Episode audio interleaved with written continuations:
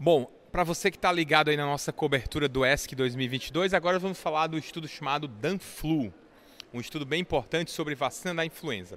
Bom, pessoal, o que, é que nós sabemos sobre vacina da influenza? Vacina da influenza reduz complicações respiratórias, óbvio, né? Porque reduz o risco da infecção por influenza, mas também reduz complicações cardiovasculares. Nós já temos estudos prévios sobre isso, inclusive um estudo apresentado neste mesmo congresso ano passado chamado IM Trial, que mostrou uma redução é, de desfechos cardiovasculares durante a hospitalização por insuficiência coronária aguda contra placebo.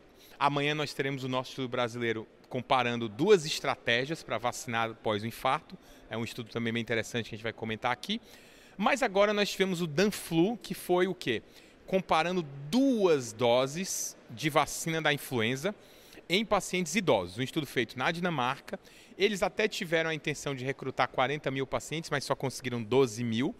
É...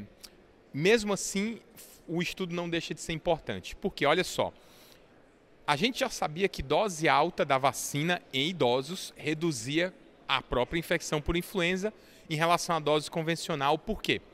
Porque os idosos têm uma menor taxa de soroconversão, ou seja, eles fabricam menos anticorpos.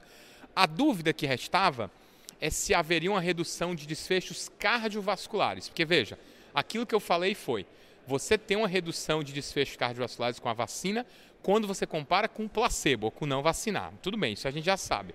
Mas será que usar uma dose mais alta também reduzir desfechos cardiovasculares? Então, qual foi o achado desse estudo Danflu? Primeiro, Complicações respiratórias, hospitalização por pneumonia, influenza, reduziu com a dose alta. Isso a gente já sabia, já tinha um estudo prévio sobre isso, publicado alguns anos atrás no New England, mostrando que no idoso a dose maior era benéfica. Mas na parte cardiovascular não teve impacto, ou seja, foi um resultado muito parecido com um de um estudo que foi publicado alguns anos atrás, chamado Invested Trial, que era um estudo feito na América do Norte, mostrando que uma dose alta em relação à dose convencional não reduziu desfechos cardiovasculares. Na verdade, ela era uma população um pouquinho diferente, eram pessoas com doença coronária ou insuficiência cardíaca que eram idosos.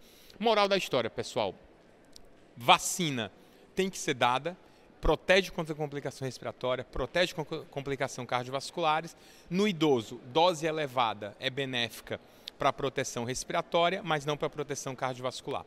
E se você quiser saber como é que a gente deve vacinar após uma síndrome coronária aguda, amanhã tem o nosso trial brasileiro VIP ACS, comparando vacinar para influenza dentro do hospital versus vacinar 30 dias depois no ambulatório.